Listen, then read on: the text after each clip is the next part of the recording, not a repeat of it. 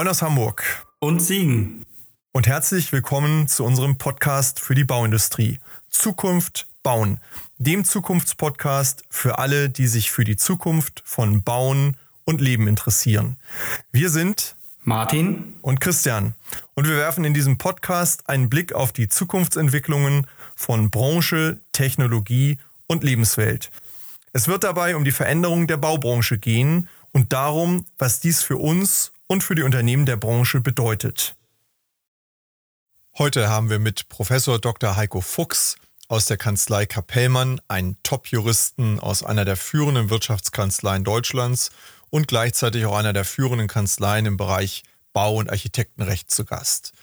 Professor Heiko Fuchs wurde in diesem Jahr von der Wirtschaftswoche in Zusammenarbeit mit dem Handelsblatt Research Institute in der Kategorie Baurecht als Legal All-Star mit dem ersten Platz ausgezeichnet.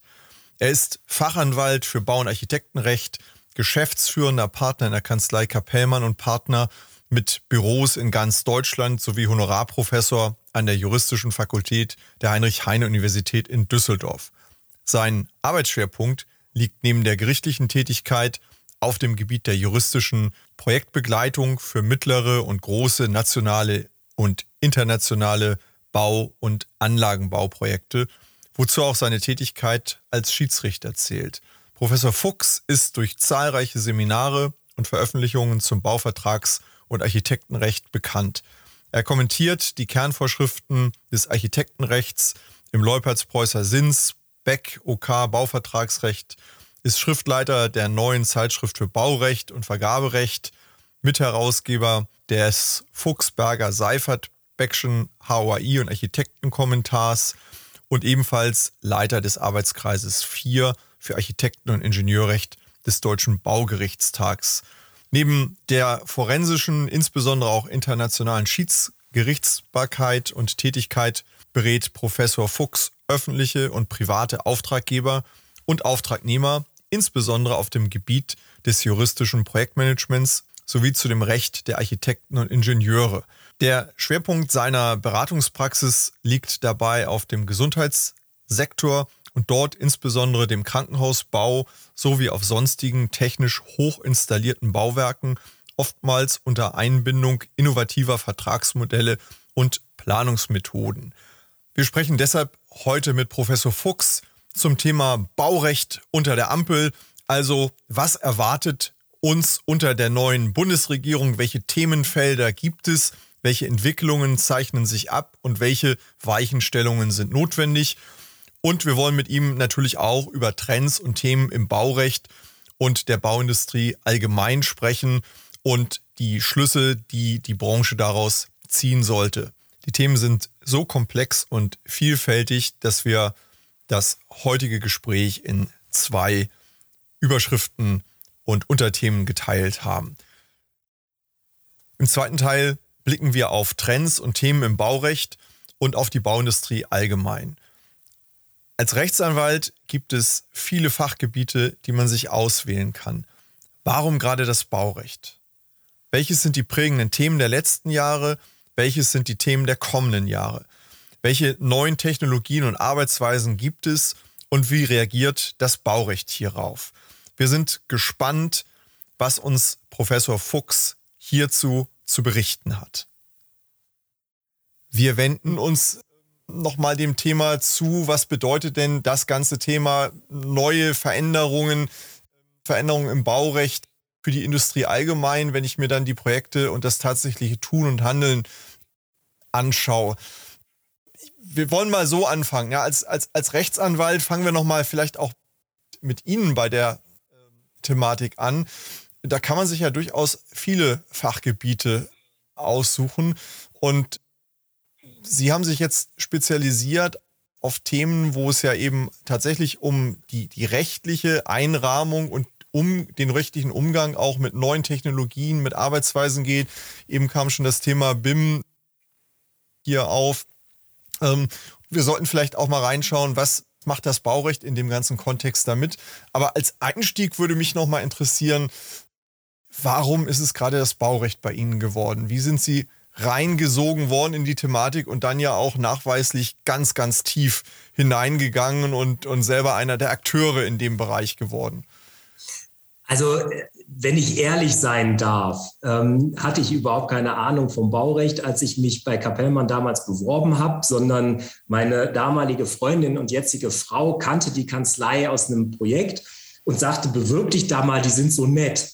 Ja, und das hatte sich dann bewahrheitet und deswegen habe ich da angefangen, weil die so nett sind. Und dann habe ich halt Baurecht gemacht, weil das so irgendwie ne, natürlich hier bei Herrn Kapellmann auf der Tagesordnung stand. Ähm, aber ich bin in der Tat sehr schnell da hängen geblieben und auch sehr schnell begeistert worden. Ähm, einfach deswegen, wenn ich meine Studienkollegen anschaue, die so klassisches Großkanzleigeschäft machen, MAs, also Merger Acquisition, Gesellschaftskauf, Aktienrecht, was weiß ich, ähm, wenn die mit einem Mandat fertig sind, dann gibt es da so eine, ähm, äh, so, eine, so eine Tradition, dass die sich so Tombstones auf den Tisch stellen. Das sind so Plexiglaswürfel, wo die Logos der verschmolzenen Unternehmen zum Beispiel drin sind oder sowas. Ne? Weil die ja nichts haben, was bleibt. Und ich habe immer was, was bleibt. Ne? Ich fahre über die Autobahn und erkläre meinen völlig genervten Kindern den Aufbau der Deckschicht und, und so, Tragschicht und so weiter. Ja?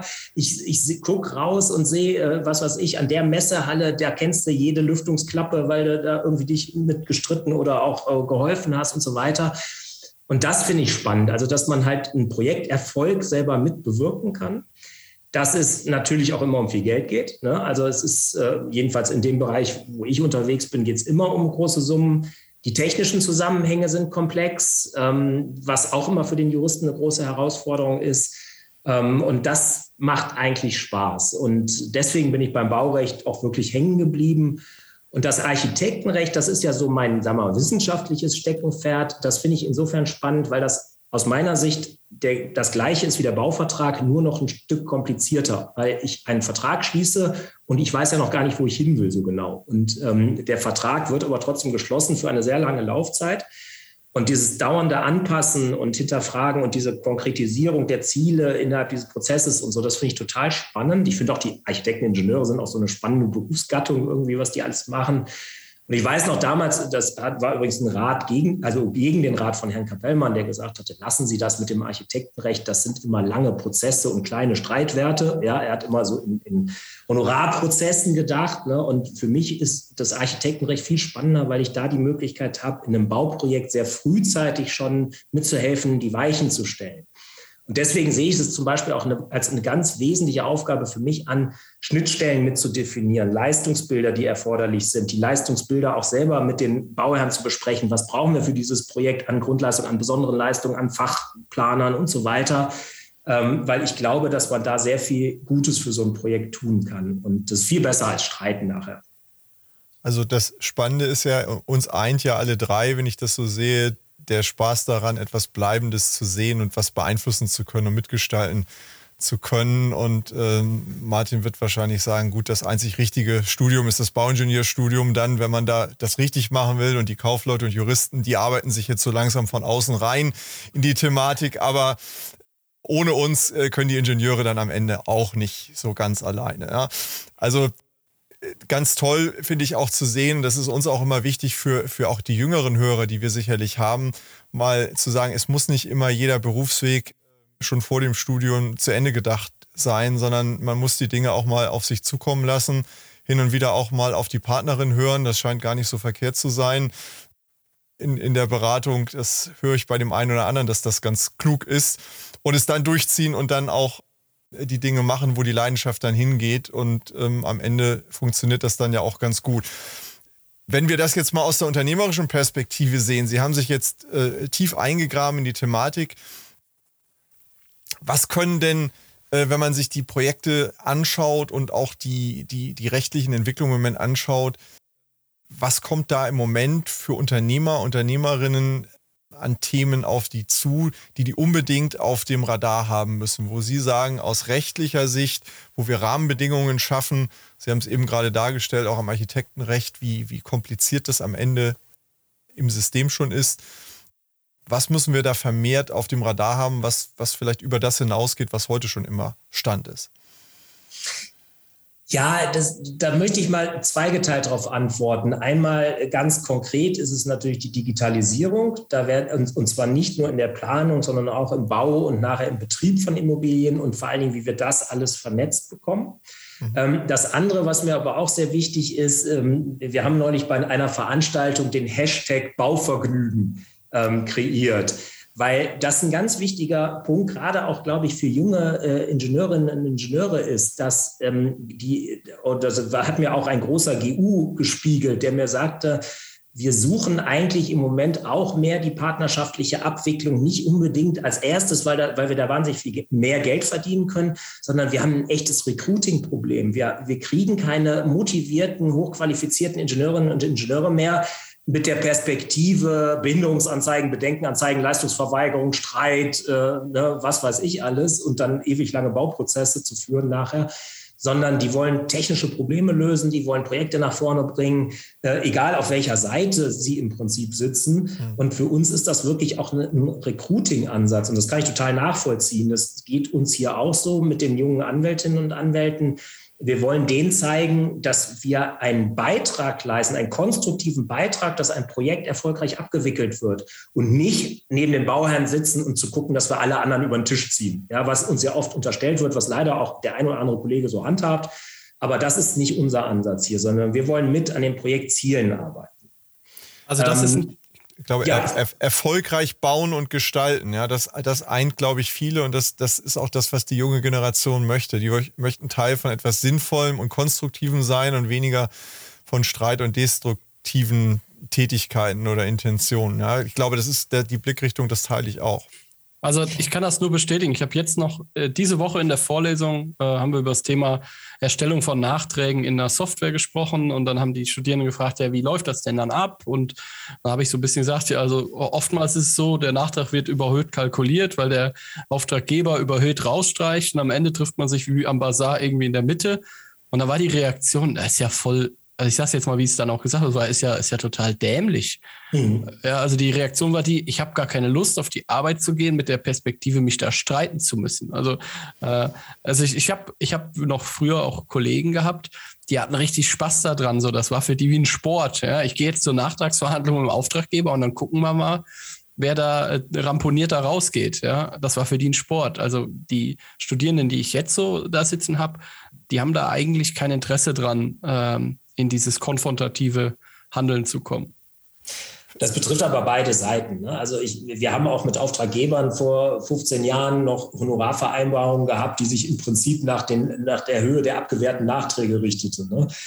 Was rückblickend auch nicht besonders konstruktiv ist, muss man zugeben. Ne? Weil äh, Nachträge können ja durchaus auch berechtigt sein und äh, auch ihre Gründe haben.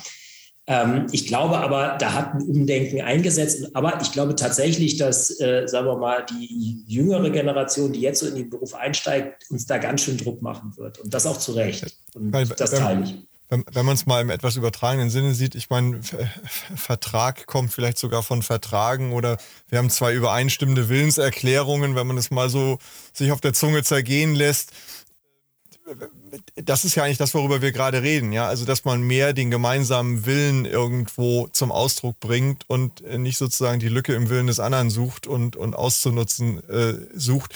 Was, was können Unternehmen da konkret tun oder was muss vielleicht auch der Gesetzgeber da konkret tun, um das zu befördern? Also Unternehmen müssen aus meiner Sicht ihre Mitarbeiter nicht nur technisch schulen, sondern insbesondere in Kommunikation. Ähm, das ist das A und O. Und ähm, zum Beispiel, dass wir teilweise jetzt Gedankenansätze haben im Vergaberecht, uns auch den GU nach Kommunikationsfähigkeit auszusuchen und gar nicht unbedingt nach dem Preis, äh, etwas überspitzt ausgedrückt. Mhm. Das ist, glaube ich, ein richtiger Ansatz. Und richtige Kommunikation ist schwierig, vor allen Dingen äh, gibt es natürlich viele harte Knochen, die da noch draußen unterwegs sind, die es anders gelernt haben und erfahren haben. Und die in Richtung, äh, sagen wir mal, Transparenz, Fehlerkultur äh, zu bringen, das ist, glaube ich, die große Herausforderung. Das muss aber natürlich auch von dem, sagen wir mal, vertraglichen Projektumfeld auch ermöglicht werden. Also im Moment ist es ja so am Bau, dass wenn einer einen Fehler macht, dann versucht er den aus Angst vor Haftung und, und so, so lange wie möglich zu vertuschen. Wenn der dann äh, offenbar wird, dann gibt es bestimmt drei andere, die sich darüber diebisch freuen, weil sie dann mit dem Finger auf jemand anders zeigen können und eigene Defizite ver ver vertuschen können, ne? indem sie dann sagen, ja, der hat ja den Plan falsch gemacht oder sonst was. Das heißt, ähm, dann wird so ein, so ein Fehler gerne auch mal eskaliert und, und in seinen Auswirkungen nachher viel größer, als er eigentlich sein müsste. Und wenn man da anfängt zum Beispiel und die richtigen Anreize in der Vergütungsstruktur, in der Vertragsstruktur setzt, dass, äh, sagen wir mal, die gemeinsame Fehlerbehebung belohnt wird und nicht das Ausnutzen von Fehlern, dann haben wir wieder viel im Sinne eines guten Projektes getan. Ich bin da ganz einig mit Ihnen. Ich bin selbst auch in, in, in vielen äh, Projekten und auch intern argen so in, im Schlichtungsthemen unterwegs bei größeren Projekten. Und es ist eigentlich genauso, wie Sie sagen. Also ob jetzt juristisch ähm, abgebildet in, in den Verträgen oder auch teilweise nur in den Intentionen der beteiligten Parteien. Äh, sieh zu, dass du dir nichts gefallen lässt, sieh zu, dass du die Vorteile herausholst gegen den anderen, die möglich sind. Schickt man oft äh, ja die, die, die Menschen dann ins Projekt hinein. Die können manchmal gar nichts dafür, weil sie einfach vor ein, ein Gefährt gespannt werden, das auf Kollisionskurs ausgelegt ist. Und, und am Ende scheppert es dann und es wird ja eigentlich für alle teurer, auch wenn es vielleicht in Anwaltshonoraren endet, dann auch, äh, durchaus auch günstig sein kann für den einen oder anderen. Aber im Grunde kann das nicht gewollt sein, sondern die, die Kraft muss eigentlich reingehen in die Vermeidung und, und eine klare Kommunikation am Anfang, gerade in den Projekten. Ne? Ist auch, auch ja, Teil der, des beschleunigten Bauprozesses am Ende. Genau, nur die, der Zaubertrank, den wir dafür alle bräuchten, heißt Vertrauen. Und mhm. Vertrauen aufzubauen in Bauprojekten, in, ich sag mal böse, in dieser kaputten Branche, die wir uns ja jetzt selber geschaffen haben über die vielen Jahre, das ist die große Herausforderung. Weil ich sag mal, gute Intentionen haben viele, ja. aber letztlich scheitert es dann wieder konkret, kann ich dem anderen vertrauen oder ist der noch so unterwegs wie vor zehn Jahren ne, und äh, versucht dann alle meine Fehler auszunutzen, die ich ihm dann eben offenbare. Ja, aber Sie haben es eben ja auch gesagt, wir müssen Anreize zu schaffen, wahrscheinlich dafür. Ja. ja. Mhm. Die, die Frage ist, Sie hatten das eben so in einem Nebensatz gesagt, ähm, Architekten und Ingenieure sind auch interessant als, als Personen, mit denen man zusammenarbeitet. Ähm, vielleicht der, der Blick von jemandem, der nicht aus der Bauindustrie ursprünglich kommt, aber jetzt quasi mit der Bauindustrie lebt. Ähm, was ist so das Besondere an an uns, sage ich jetzt mal im Vergleich zu vielleicht dem Umgang mit, mit Kolleginnen und Kollegen aus der Juristerei oder vielleicht auch, Sie machen viele Gesundheitsprojekte mit den, mit den Ärzten dort. Was ist das Besondere? Also fangen wir vielleicht mal hinten an. Also Gesundheitsprojekte sind für mich so spannend, weil die halt technisch hochkomplex sind und vor allen Dingen unheimlich änderungsanfällig. Ne? Also es wird ja nichts so gebaut, wie es geplant wurde im Krankenhausbereich, weil die Technik einfach so schnell den Bau überholt und, oder ein neuer Chefarzt kommt äh, mit, einem, mit einer neuen Abteilung, dann ist völlig egal, wie weit die Planung oder der Bau ist, dann wird umgeplant oder umgebaut, ja, weil das sich einfach lohnt über, über die, lange Zeit. Ähm, was jetzt die Besonderheiten von Architekten und Ingenieuren? Also bei Architekten ist natürlich ganz besonders dieser künstlerische Ansatz, den ich großartig finde, der, aber natürlich für uns nüchterne Juristen manchmal wirklich im Weg ist. Ne? Also ähm, ich habe gerade noch mit einem Architekten diskutiert, dem man die Überschreitung der Kostenobergrenze vorwirft und ähm, äh, ich habe halt ihm gesagt, jetzt lass doch mal deine Architektenehre weg. Wenn der Bauherr einen Schuhkarton haben will, dann musst du dem einen Schuhkarton zeichnen. Ja, das ist dann so, wenn er nicht mehr Geld ausgeben will. Aber dieses Spannungsfeld finde ich richtig. Also ich würde jetzt um Gottes Willen nicht allen Architekten sagen, lasst eure Ehre immer beiseite oder das Künstlerische beiseite. Aber dieses Spannungsfeld ist halt total interessant. Ähm, bei den Ingenieuren gefällt mir etwas, was in der konventionellen Projektabwicklung total hinderlich ist. Und das ist dieses schreckliche Lösungsorientiertsein. Ne? Ingenieure preschen immer sofort mit der Lösung voraus und sagen auch immer sofort, wenn sie was falsch gemacht haben und wie man es denn lösen könnte und schütten oft ihr Herz aus, ohne ans eigene Geldverdienen zu denken oder an die eigene Rechtsposition. Ähm, das bringt einen Anwalt manchmal äh, wirklich in, in Schwierigkeiten, ähm, aber umgekehrt ist es ja eigentlich total sympathisch und es ist ja auch das, was ich vor fünf Minuten noch gefordert habe, ne, dass wir das alle mehr machen müssen. Aber da sind wir Juristen natürlich ganz anders erzogen. Wir versuchen erstmal ne, keinen Fehler zu machen, die Position zu bewahren, keine offene Flanke zu zeigen bevor wir uns dann mal nach vorne wagen mit einer Lösung. Ne? Und da ist der Ingenieur halt ganz anders. Und das finde ich einerseits gut, aber das macht mir andererseits das Leben manchmal auch ziemlich schwer. Also ich habe jetzt noch auf einem Workshop, äh, da ging es darum, äh, Pain Points äh, auf eine Seite zu schreiben, was äh, in den einzelnen Abteilungen für Pain Points sind. Es waren hauptsächlich Ingenieure dabei und es hat insofern nicht so ganz gut funktioniert, weil die Leute in der Regel direkt den, zu dem Painpoint auch die Lösung aufgeschrieben haben. Ja, also diesen, diesen Step, wir gucken erstmal, was sind die Probleme, den äh, überspringen ja oft Ingenieure, weil sie sagen, ich weiß ja schon, wie es gelöst wird. Ja, und das hat nicht immer nur Vorteile. Ja. Ja, genau, das. Aber trotzdem, ich finde es halt sehr spannend, diese andere Perspektive zu bekommen. Ähm, und dann sind es natürlich auch Kleinigkeiten, wie zum Beispiel, dass, dass Ingenieure rechnen können, was uns Juristen ja völlig abgeht. Ähm, ja, ist wirklich so. Ne? Das merkt man, wie schnell die mit Zahlen sind. Das, äh, da, da können wir uns viel von abschneiden. Umgekehrt merken wir dann halt auch, wie wir viele Ingenieure mit viel Text oft überfordern. Und ich habe das total oft in Besprechungen, dass ich merke, irgendwie, ne, wir, wir, wir nähern uns einfach nicht dem Thema. Und wenn man dann mal sagt, können Sie es mir nicht mal aufzeichnen, ne, dann, ach ja klar, und dann, und dann kriege ich das auch so erklärt, dass auch ich das dann verstehe. Ne? Ähm, wenn man sagt, hier schreiben Sie mir doch mal auf, wie es gewesen ist oder so, da kommt selten was, was man gebrauchen kann. Wenn wir uns einem, einem anderen technischen Themenblock mal annähern, also wir haben, Christian und ich haben in den letzten Wochen und Monaten viel über Zukunftsthemen auch technischerseits gesprochen. Das war zum Beispiel Robotik. Ich erinnere mich da an das Gespräch mit dem, mit dem Professor Bock oder wir haben über die Thematik Lean, Vorfertigung, BIM und so weiter gesprochen. Das sind ja Themen, die uns sicherlich jetzt die nächsten Jahre, vielleicht auch Jahrzehnte begleiten werden. Sehen Sie, was das angeht, auch noch juristischen Handlungsbedarf, um vielleicht da auch die Leitplanken noch besser justieren zu können? Oder können wir das alles so lassen, wie es ist und die Themen funktionieren auch so? Also ich glaube, ähm, wir brauchen nicht unbedingt jetzt gesetzgeberische Leitplanken. Also man könnte in der HOI mal ein bisschen was zu BIM schreiben, ja, aus also den Leistungsbildern, außer dass man jetzt äh, da diese besondere Leistung irgendwo in letzter Sekunde äh, in, in, in die Leistungsphase 2 noch gepackt hat.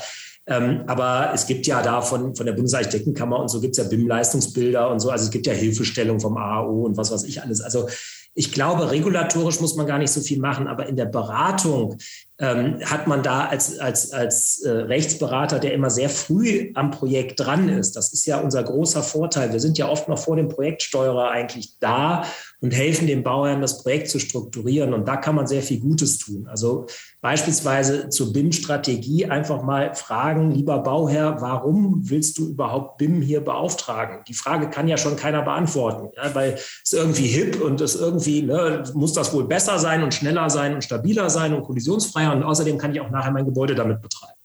So, und, und wenn man dann das mal hinterfragt und sagt, ne, was, mit welcher Software willst du denn dein Gebäude betreiben und welche Angaben brauchst du aus dem BIM-Modell da überhaupt, dann kriegen sie ja nie Antworten. Und um, also ich glaube, im Moment ist es da zum Beispiel auch unsere Aufgabe, da die Erwartungen vielleicht auch mal wieder ein bisschen zurückzufahren und realistischer zu sein, definieren und gemeinsam mit den Bauern mal BIM-Anwendungsfälle zu definieren, um dann vorher sich wirklich die Strategie auch mal zu überlegen. Weil das Problem ist, da sind halt auch leider viele, ich sag mal, ein bisschen despektierlich windigere Berater unterwegs, die dann irgendwelche Textbausteine verkaufen.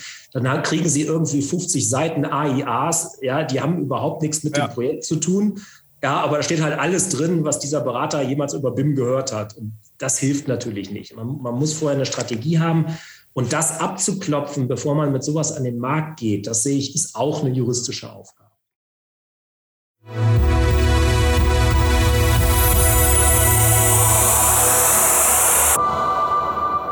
An dieser Stelle ein kurzer Hinweis in eigener Sache für diejenigen unter unseren Zuhörern, die sich gerade in ihrem eigenen Unternehmen mit relevanten Zukunftsfragen befassen und die deren Ausgestaltung und die Umsetzung von Lösungen beschleunigt und ergebnisorientiert für den Erfolg vorantreiben wollen. Sprechen Sie gern Martin Ferger für Themen zu Lean, BIM, Digitalisierung und Prozessoptimierung über www.ferger-consulting.de und mich, Christian Haag, zu strategischer Transformation, Strategie, Führung und Sparring für Top-Entscheider über www.christianhaag.de an. Im Rahmen dieses Podcasts, aber auch darüber hinaus, tragen wir gern als Speaker in Präsenz oder online zur Inspiration Ihres Publikums im Rahmen Ihrer Veranstaltungen bei. So oder so freuen wir uns auf und über regen Austausch mit Ihnen und euch. Nehmen Sie, nehmt einfach Kontakt zu uns auf. Also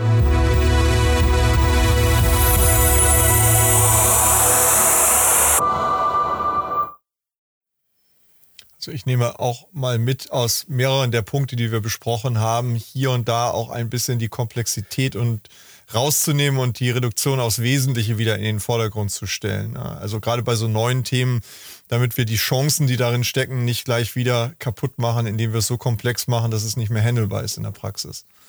So ist es. Und, und es ist ja so, ich meine, man wundert sich schon, wie weit hinten die Bauindustrie mit allem ist. Also mit, und ich meine jetzt nicht die Auftragnehmer, sondern der ganze Baumarkt ne, mit der Digitalisierung äh, im internationalen Vergleich, aber auch im Vergleich jetzt so, was weiß ich, zur Automobilindustrie oder so.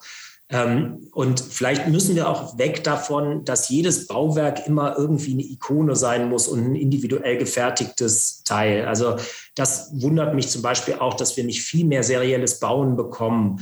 Ähm, wir sind natürlich mit vielen Dingen auf die Nase gefallen. Also, im, was weiß ich, der Plattenbau im Wohnungsbau hat sich nicht unbedingt bewährt, auch wenn er schnell ging. Ähm, oder auch im Krankenhaus ganz spezifisch, da hat man ja lange mit Fertignasszellen gearbeitet, wo man also quasi das Patientenbad en bloc in den Rohbau geschoben hat. Auch das hat sich aus technischen Gründen nicht bewährt, äh, weil die Anschlüsse nie funktioniert haben und nachher doch alles wieder undicht war. Ähm, aber ähm, zum Beispiel, dass man mit, mit äh, vorgefertigten Bauteilen viel mehr arbeitet, dass man halt eine Wand des Bades zum Beispiel vorinstalliert, fertig auf die Baustelle bringt und einbaut ich glaube, das sind so Sachen, äh, wo man eben nicht mehr darauf achten muss, dass, was weiß ich, der Fliesenleger bei der 200. Wiederholung des Bodens dann die Ausgleichsschicht vergisst oder das Gefälle vergisst oder was auch immer.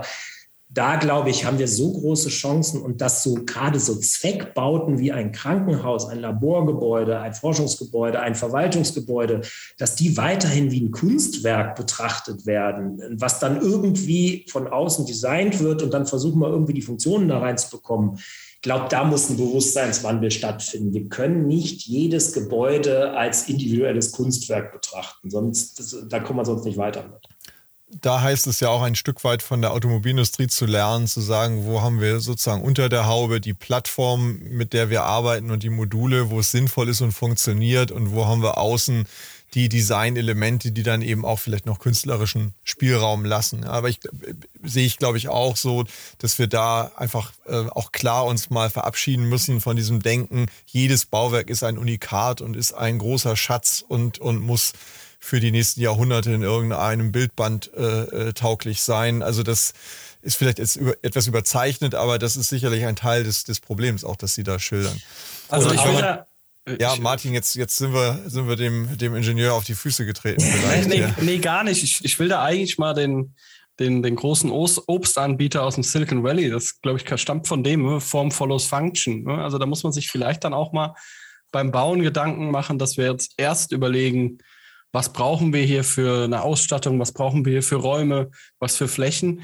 Und dann kann ich ja immer noch eine schöne Form drum bauen. Also das heißt ja nicht, dass wir nur noch eckige Glaskuben irgendwo hinsetzen. Aber ähm, ich glaube, und, äh, ich, in Düsseldorf gibt es, glaube ich, am Rhein so zwei, drei Gebäude, die sind gefühlt äh, nicht vermietbar, weil äh, es eigentlich keine vernünftigen Stellflächen für Schränke oder Schreibtische gibt, auch von außen sind es quasi Wahrzeichen der Stadt geworden. Das ist halt dann die Frage, welchen Zweck erfüllt dann gerade so ein Gebäude? Das kann man sich auch erlauben. Also Sie, Sie, Sie sprechen jetzt von den Geary-Bauten in Düsseldorf im Hafen, aber nehmen Sie die Elbphilharmonie oder sowas. Ja, die, das sind keine Gebäude, die man von innen nach außen plant. Aber ein Krankenhaus, das muss man von innen nach außen planen. Und ich glaube, es gibt dann immer noch genügend Möglichkeiten für gute Gestaltung außen genau. in der Hülle äh, und so weiter. Ne? Ähm, nur wir dürfen nicht das ganze Gebäude dem unterordnen. Und das fällt halt schon oft auf, wenn Sie solche Zweckbauten so große angehen. Was macht dann die Politik als erstes? Ein Architektenwettbewerb, ja, wo eine schöne Gestaltung gesucht wird für ein Krankenhaus, wo man sagt, ey Leute,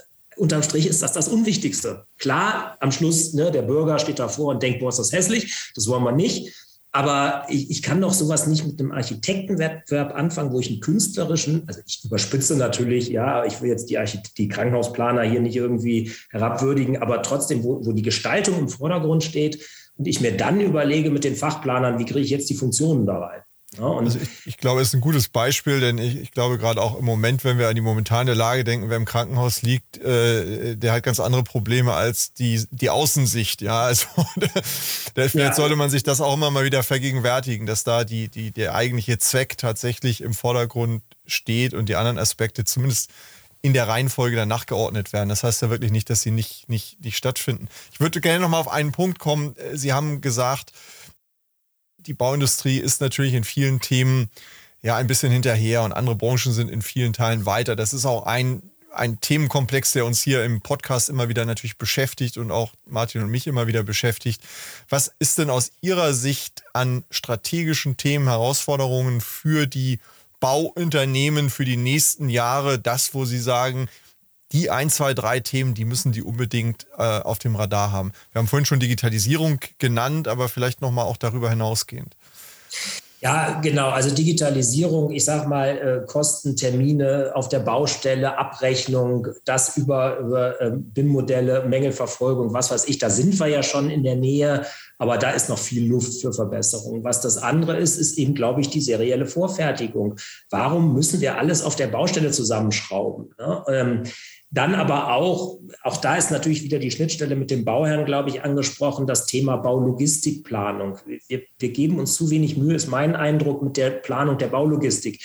Wie oft werden auf der Baustelle Sachen hin und her geschoben, ja, äh, Lagerflächen oder sowas oder Baucontainer hin und her gestellt, planlos, ja. Ähm, glaube, da geht unheimlich viel ähm, verloren an, an Ressourcen. Das ist ja auch ein bisschen der Lean-Ansatz dass man sich darum mehr kümmert, ähm, weil ich kann mir schon vorstellen, dass mit einer gut geplanten Baulogistik das Ganze auch viel effizienter laufen kann. Jetzt muss man aber auch sagen, da muss ich vorsichtig sein, da bin ich auch weit weg von. Ne? Das ist so die Warte vom ganz hohen Turm, Elfenbeinturm aus betrachtet. Ähm, wenn, wenn man vom Elfenbeinturm vielleicht nochmal dann auch wieder den juristischen, das juristische Fenster öffnet, ja, und, und wir schauen mal in die Zukunft aus dem obersten Stockwerk, des Turmes. Welche Themen sehen Sie denn aus juristischer Sicht, die eigentlich noch gelöst werden müssten, um wirtschaftlichen Erfolg von auch Großprojekten für die Zukunft stärker zu befördern? Also wir, wir haben es vorhin auch schon mal gestreift, aber vielleicht können wir es nochmal auf den Punkt bringen. Was muss der, der, der, was müssen die Juristen, ich sage es mal etwas allgemeiner, lösen, um in der Zukunft Projekterfolg in Großprojekten besser zu ermöglichen? Also der Werkzeugkasten ist bekannt. Ähm, das, das, sind alles Themen, die wir schon lange diskutieren und hier und da auch mal etablieren, also in die Projekte reinbringen. Was mir jetzt an der integrierten Projektabwicklung, die wir ja eben schon mal angesprochen hatten, mit ja. mehr Parteienverträgen so gut gefällt, ist, dass wir erstmals wirklich den gesamten Werkzeugkasten zur Anwendung bringen. Ähm, das fängt im Vergabeverfahren an. Ich hatte das ja schon erwähnt. Ich suche mir selbst den Generalunternehmer Bau, vielleicht ein Generalunternehmer Technik daneben oder sowas, je nach Gebäude. Ich suche mir den nicht nach dem Preis aus, weil ich den ja schon in der Phase suche, wo noch gar keine Planung da ist. Dementsprechend kann ich überhaupt keinen Preis abfragen für die Bauleistung. Das heißt, ich frage Preisbestandteile ab, also einen AGK-Zuschlag, einen Gewinn und so weiter, aber der wird nur untergeordnet gewertet. Und ich suche mir den GU in erster Linie nach Kompetenz, nach Leistungsfähigkeit, aber auch nach Kommunikationsfähigkeit, Teamfähigkeit und so weiter. Ich schicke dessen äh, Führungspersonal, also was oder dessen Leitungspersonal für dieses für diese Maßnahme in ein Assessment Center und lasse Arbeitspsychologen gucken, ist sind diese Leute teamfähig? Ähm, das muss man jetzt nicht in klassischen Projekten immer so radikal machen, aber dieser Ansatz, eben nicht an den billigsten zu vergeben, sondern an den, der letztlich am wirtschaftlichsten, leist, wirtschaftlichsten leistet, das, und das ist nicht immer der mit dem günstigsten Preis, ähm, ich glaube, das ist eine wichtige Erkenntnis, die uns weiterbringen wird. Dann auch das Thema das sind manchmal so kleine Sachen. Das Thema Big Room zum Beispiel kommt ja auch aus IPA. Das heißt, wir ziehen alle Planer und auch die, die, die ausführenden Vertreter in einen Raum zusammen, wo sie dann insbesondere in der Planungsphase, aber auch während des Baus in unterschiedlicher Besetzung, aber eigentlich durchgehend vor Ort sind. Das halte ich für extrem wichtig und das wird jetzt im Moment wieder sehr viel in Frage gestellt durch jetzt die Pandemie, durch Homeoffice, äh, wo man oft dann hört, ja, aber hier klappt doch toll mit Videokonferenzen und Teamsitzungen und so. Aber wir wissen, glaube ich, alle inzwischen auch, das ist nicht dasselbe, als wenn man mal eben aufsteht, sie an der Kaffeemaschine trifft, mal eben rübergeht, sagt, hör mal hier, Tragwerksplaner, ne, ich habe Folgendes vor, kannst du dir das vorstellen oder so.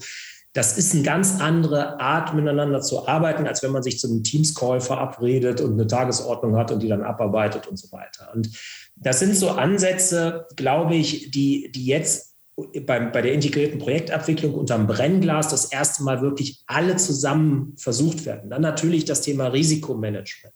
Ich meine, dass die öffentliche Hand beschäftigt sich mit Risiken, aber im Haushalt eben nicht. Ne? Wie kann das sein, wo jeder private Häuslebauer weiß, ne, ich muss zur Bausumme immer noch 10 Prozent für Unvorhergesehenes irgendwie auf die Seite legen, weil es sich eh irgendwas ändert oder Baupreissteigerung. Ich meine, die, das sind ja nicht mal Risiken, ja, die stehen ja fast fest. Ähm, solche Sachen. Ähm, das, da ist bei der integrierten Projektabwicklung ja ein sehr in, äh, intelligentes Vergütungsmodell aber auch das muss man sich erstmal trauen, ne? dass man zum Beispiel den, den Ausführenden und den Planern sagt, wir bezahlen vollständig eure Selbstkosten, egal ob ihr Mangelbeseitigung macht, ob ihr im Verzug seid, ob ihr Vorhaltekosten habt und so weiter. Wir zahlen euch erstmal eure Selbstkosten.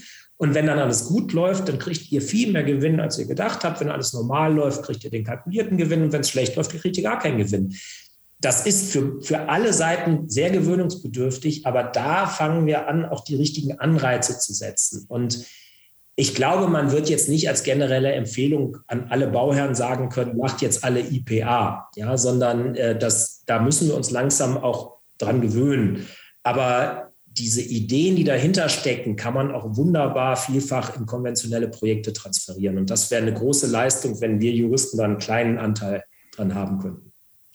Jetzt, jetzt haben Sie ja schon fast eine Werberede für die Juristen hier eingebaut. Wenn wir jetzt mal schauen, Sie haben vorhin geschildert, wie Sie reingezogen worden sind, zumindest in die Bauseite des ganzen Themas.